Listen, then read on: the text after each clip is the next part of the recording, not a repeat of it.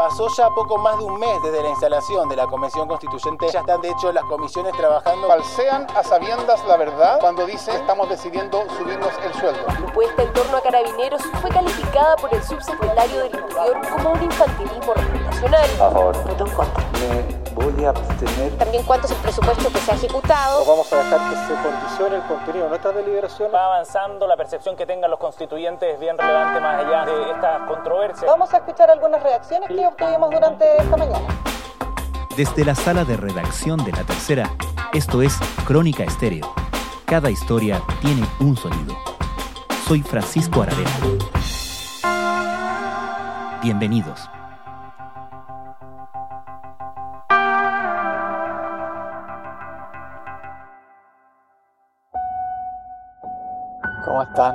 Todas y todes?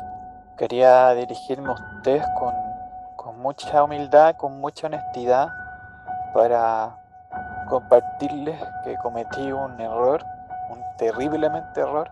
No fui honesto ni con ustedes, ni con mi familia, ni con nadie. Contarles que yo mentí sobre mi diagnóstico.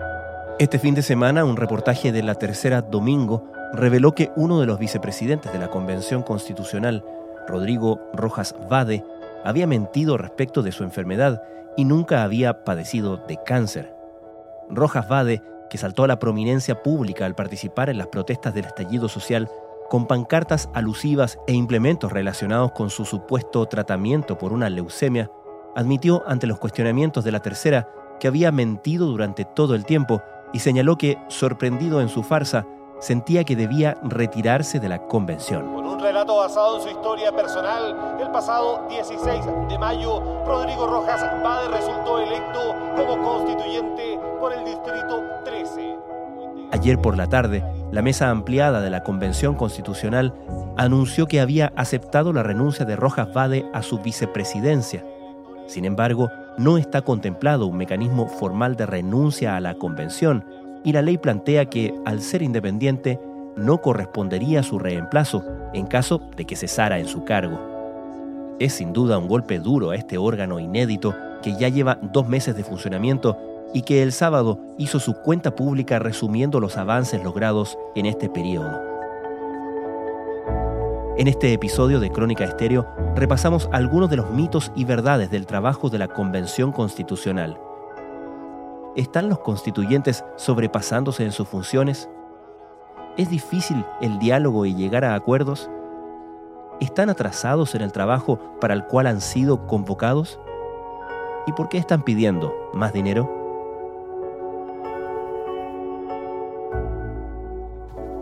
Es efectivo que hace un par de semanas ya la convención decidió, la comisión de presupuesto primero y después la convención en su totalidad, decidió solicitar más presupuesto para las asignaciones. Andrés Muñoz es periodista de La Tercera y coordinador de la plataforma Reconstitución de la tercera.com. Las asignaciones entendidas como los traslados, dinero para almorzar, etcétera, viáticos, etcétera, y también entendido como presupuesto para su equipo técnico, asesor. Acusaciones cruzadas, duras críticas entre algunos constituyentes. El motivo, la aprobación en general por 111 votos a favor, 37 en contra y 6 abstenciones del aumento de las asignaciones para los integrantes de la convención.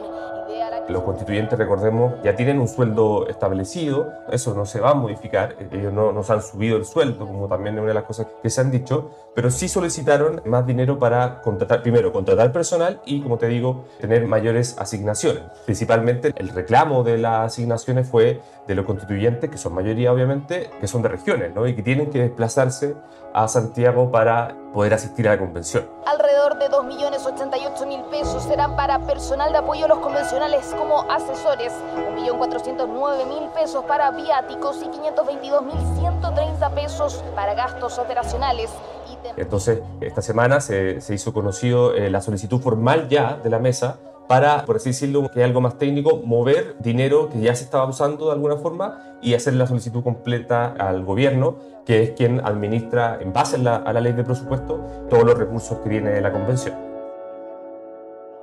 Pero sobre eso, Andrés, había una idea, por lo menos al principio, principio de todo esto, que tenía que ver con un trabajo más descentralizado, con hacer trabajo desde regiones o con ir rotando de alguna manera, de modo de no obligar a todos los constituyentes a instalarse en Santiago. ¿Eso se mantiene? Sí, la Comisión de Descentralización, una de las comisiones transitorias que han sesionado durante estos primeros meses, decidió que la convención tiene que salir fuera de Santiago y tener sesiones en regiones. Algunas ya se hicieron, algunas sesiones de esas comisiones ya se han realizado en distintas partes de Chile y se estableció y se, es una solicitud de esa comisión para el reglamento final que está pronto a votarse, que la convención tenga sesiones en regiones, que pueda salir de Santiago. Todavía no está claro cómo se va a realizar, pero lo que sí está claro es que se necesitan recursos para aquello y también dentro del presupuesto de la partida, por así decirlo, de participación ciudadana, que está establecido en la ley de presupuesto y en el presupuesto total que se le entregó a la convención cuando se habilitó este proceso constituyente, que son alrededor de 500 millones de, de pesos. Se espera que ahí la comisión de participación y después la comisión que se establezca para ese motivo saque de ahí recursos para sesionar en otros lugares. Corresponden por un lado a los eh, el pago asesores, los traslados, las, el alojamiento, la alimentación y gastos operacionales que tienen que ver con el trabajo territorial en gran parte, más otros elementos prácticos como mencionaba la presidenta respecto a material papelería y otros temas. ¿Qué hay de este punto que se destacó la semana pasada respecto de administrar el presupuesto además de manera distinta en el sentido de no tercerizar servicios, de no, por ejemplo, contratar productoras? ¿Cuál era el diseño original y qué está proponiendo la convención?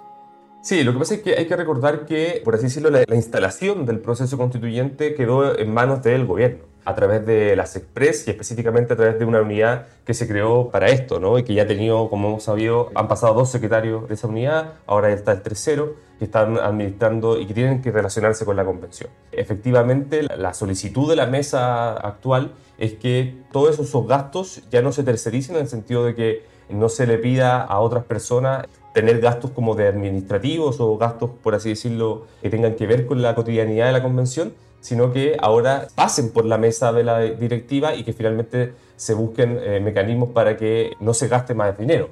Porque, por ejemplo, al principio, recordemos la primera sesión de la Convención Constitucional, cuando se, se da inicio al proceso constituyente, había una carpa, ¿no? Porque se pensaba que podía llover, había toda una instalación afuera del ex Congreso, también por el tema del aforo se realizó afuera. Eso fue pagado a una empresa que, obviamente, como no había una, una organización de la propia convención, pasó por un contrato directo que hizo el gobierno. Ahora la, mesa lo que está haciendo con todo esto es tener más control de los gastos y que también de alguna forma se puedan ahorrar algunas cosas porque recordemos la Convención Constitucional y la mesa directiva específicamente está haciendo convenios con universidades, centros de estudio y una serie de organizaciones para que colaboren en el proceso constituyente y así también aliviar los costos. Vamos de inmediato con lo primero. ¿Qué nota le pondría al trabajo la Convención Constitucional hasta ahora? ¿Qué nos dicen en general? Andrés, otra de las críticas que se ha levantado es que daría la impresión de que los constituyentes no han trabajado lo suficiente o han trabajado poco derechamente porque no se ha iniciado el trabajo para el cual han sido convocados, que es derechamente discutir y redactar una nueva constitución. Sí, bueno, esa afirmación es de frentón injusta, porque a pesar de que la convención y los constituyentes han hecho noticias por diversos temas, que yo creo que era de esperarse, ¿no? Por cómo está el contexto social y político en Chile, era de esperarse que se iban a producir una serie de eventos que iban a provocar que, por ejemplo, medios de comunicación o incluso personas a través de redes sociales se manifestaran de acuerdo a esos eventos. A pesar de eso, los constituyentes han trabajado y han trabajado bastante en estos dos primeros meses porque se establecieron plazos concretos para terminar lo que es el reglamento de funcionamiento de la convención. Todos los procesos constituyentes necesitan un reglamento de funcionamiento, darse sus propias reglas, ¿no? Para poder empezar a discutir el fondo de la nueva constitución. Claro, la, la, discusión en torno al reglamento es clave para poder empezar a tener la discusión en torno a los contenidos de la nueva constitución, porque para poder discutir los artículos de la constitución tenemos que tener una forma determinada para poder llevar ese diálogo adelante. Y ese proceso en Chile, comparado con otros procesos internacionales, va bien. Por ejemplo, Bolivia, que siempre se cita porque es un mal ejemplo de todo lo que se demoraron en realizar su reglamento. Bolivia tuvo que empezar el proceso constituyente y la discusión de fondos sin tener el reglamento cerrado y casi a los siete meses de funcionamiento recién lo lograron concretar. Colombia es un caso distinto porque ya venía con unas reglas medio establecidas por el proceso constituyente que se inició ahí y fue más, más expedito, pero otros procesos constituyentes como Túnez o el de Islandia han tenido entre dos y a tres meses de preparación y de formación de este reglamento. Y en ese sentido, según las fechas que está dando la propia mesa directiva y también la comisión de reglamento que ha tenido que sistematizar estos últimos días todos los reglamentos que han venido de las distintas comisiones transitorias que se crearon, el reglamento de ética, el reglamento de derechos humanos, el reglamento de presupuesto, todas esas cosas ahora se está armonizando para poder presentarlo al Pleno la próxima semana y que comience su discusión y su presentación de indicaciones, ¿no? Porque ahora todavía también hay posibilidad de que los constituyentes puedan presentar modificaciones a ese nuevo texto y según las estimaciones ya a fines de septiembre estaría votándose ya tener un reglamento concreto para los primeros días de octubre comenzar la, la discusión de fondo. Y en ese sentido los constituyentes sí han trabajado a pesar de todas las polémicas que como te digo, creo que era inevitable que sucediera. Creo que hay un trabajo ahí bastante bien estructurado que se proyecta hacia la configuración de las comisiones permanentes con, mucha esperanza y con mucho optimismo, creo yo. Las que han hecho noticia también han sido las comisiones, más allá de la comisión de reglamento, comisiones, por ejemplo, de derechos humanos, comisión de ética, comisiones que han eh, adoptado resoluciones o desde donde han surgido declaraciones que han resultado polémicas y que quizás necesitan una mayor explicación de cuál es el trabajo al que están llamadas a hacer antes de la redacción de la Constitución propiamente tal. En ese sentido, Andrés, otra de las críticas que se ha levantado es que se están sobrepasando los constituyentes en sus atribuciones. ¿Es correcto eso? Esa afirmación obviamente tiene matices, porque hasta ahora la Convención Constitucional ha discutido una serie de temas que en su mayoría evidentemente están relacionados con sus propias funciones pero creo que hasta ahora ha habido no que se hayan extralimitado de sus funciones y que estén haciendo algo, por así decirlo, fuera de la ley, que al principio obviamente para muchos fue complicado y se avisoraba algo de ese estilo por la declaración misma de los presos del estallido social, que para muchos eso no tenía que ver nada con, con sus funciones y efectivamente si uno va a la ley va a ver que efectivamente no está dentro de sus atribuciones manifestarse respecto a temas contingentes pero de acuerdo a cómo nació el proceso constituyente, muchos convencionales defendían de que era indudable que se debían manifestar sobre un punto político, ¿no? Y de esa forma la convención es un nuevo actor político dentro del escenario y la discusión pública y se entiende de que se manifieste respecto a, a ciertos temas. La convención constitucional, sin pretender interferir ni arrogarse las competencias o atribuciones de otros poderes del Estado,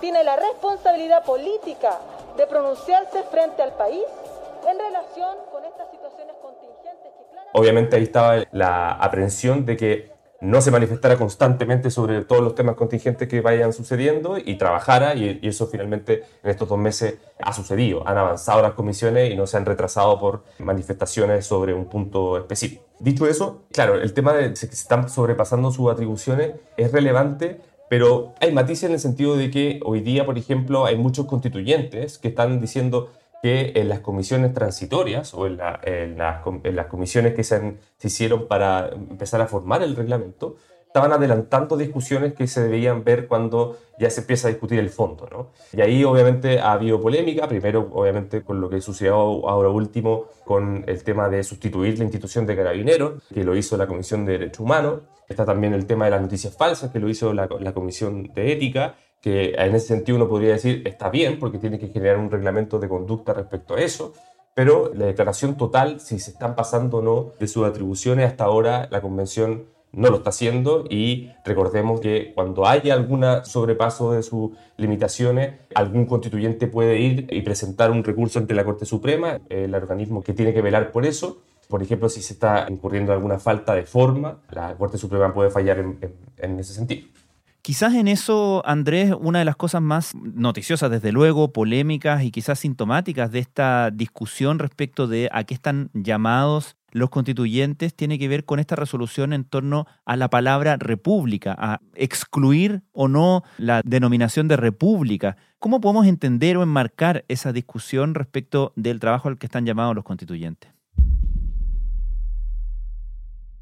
Sí, bueno, ahí hay un, hay un límite, ¿no? Porque en la ley que habilitó el proceso constituyente, la reforma del capítulo 15, en la actual constitución, establece que la convención no va a poder modificar el carácter de república en la nueva Carta Magna. Y efectivamente hoy día se pone esta discusión pero hay que recordar que no se está poniendo en la nueva constitución, sino que la propuesta que se hizo era que se modificara el reglamento de la convención. ¿no?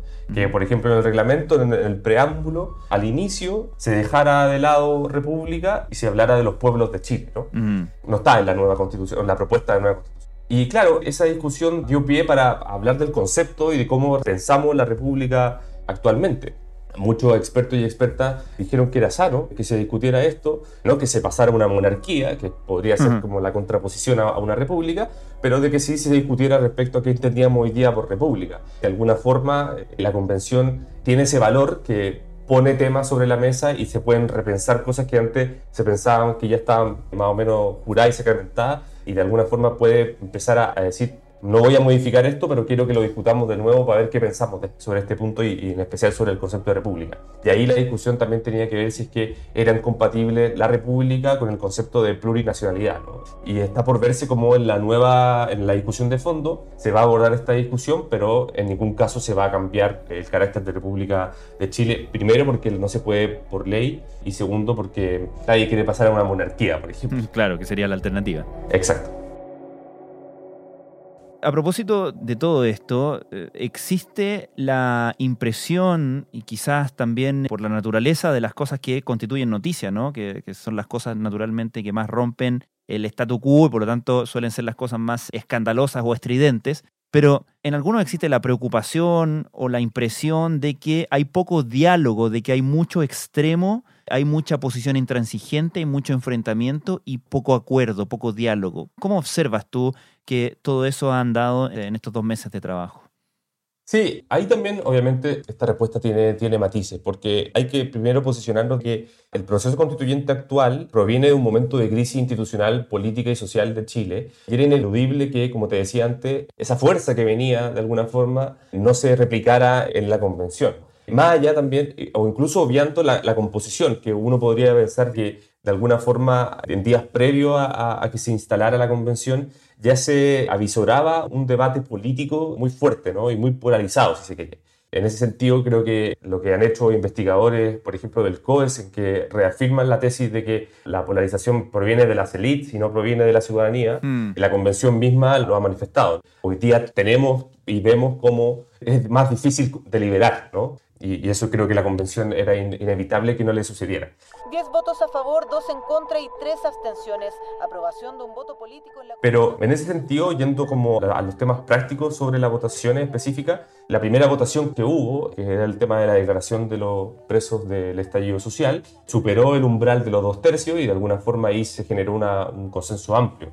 Y si uno empieza a ver después las votaciones sucesivas que han habido en las comisiones mm, transitorias, en varios puntos mucho acuerdo. Y ha habido diferencias importantes cuando los temas son difíciles, ¿no? Como por ejemplo el quórum de dos tercios, que hubo una moción, no sé si recuerdas que el Partido Comunista, con convencionales de la lista del pueblo, querían modificar ese quórum eh, y establecerlo en el reglamento que se generara un nuevo quórum de cuatro séptimos y finalmente se vota en contra y, está peleado y hubo ahí una mayoría que votó a favor de que se mantuviera el quórum de dos tercios. Fue una votación histórica y controvertida, la primera de la Convención Constitucional que rápidamente dejó... Entonces, claro, hoy día acuerdo, acuerdo así transversales probablemente uno puede encontrar en ciertas votaciones específicas, pero también diferencias legítimas en puntos que obviamente van a ser más, más difíciles de encontrar esos, esos acuerdos. Finalmente, Andrés, ¿qué es lo que viene ahora para el trabajo de la constituyente y cuándo se espera que empiece derechamente la discusión del texto constitucional? Bueno, esta semana, hasta el jueves 9 de septiembre, la convención tiene para discutir y armonizar lo que te decía, todas las propuestas de reglamento que se han hecho en las distintas comisiones, unificarlas y el jueves comenzaría la deliberación y votación general en el Pleno respecto a ese texto ya armonizado. Así, Desde ese jueves en adelante, obviamente hay presentaciones de indicaciones, discusión sobre algunos temas específicos Esas indicaciones necesitan 30 patrocinios para poder ser levantadas hacia el Pleno y por lo tanto ya hay muchos constituyentes que están buscando apoyos para presentar indicaciones en ese sentido, reponer cosas que se perdieron en ciertas comisiones, etc. Y después la, la, votación de ya todas esas indicaciones que se presentan a contar del jueves, se espera que empiecen a, votarse el 20 de septiembre, después del, del 18 de septiembre. Como te, también te decía, ya a fines de septiembre, cerca del 28 de septiembre, según las estimaciones que tiene la mesa directiva, se espera que ese reglamento esté votado, aprobado por los 155 miembros de la convención y la primera semana de octubre ya conformar, eh, ver, ver quién, van, quiénes van a estar en las, en las, nuevas comisiones que se conformen, las comisiones ya temáticas y específicas que van a comenzar a discutir temas constitucionales de fondo y se espera que ya en la segunda semana de octubre esté la deliberación comenzando.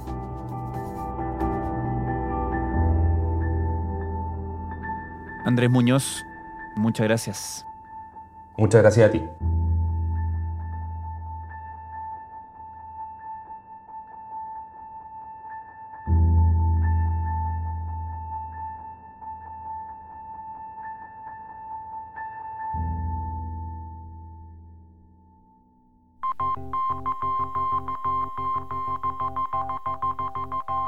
Crónica Estéreo es un podcast de La Tercera. La producción es de Rodrigo Álvarez y la edición de quien les habla, Francisco Aravena. La postproducción de audio es de Michel Poblete. Nuestro tema principal es Hawaiian Silky de Sola Rosa, gentileza de Way Up Records. Los invitamos a encontrarnos mañana en una nueva entrega de Crónica Estéreo.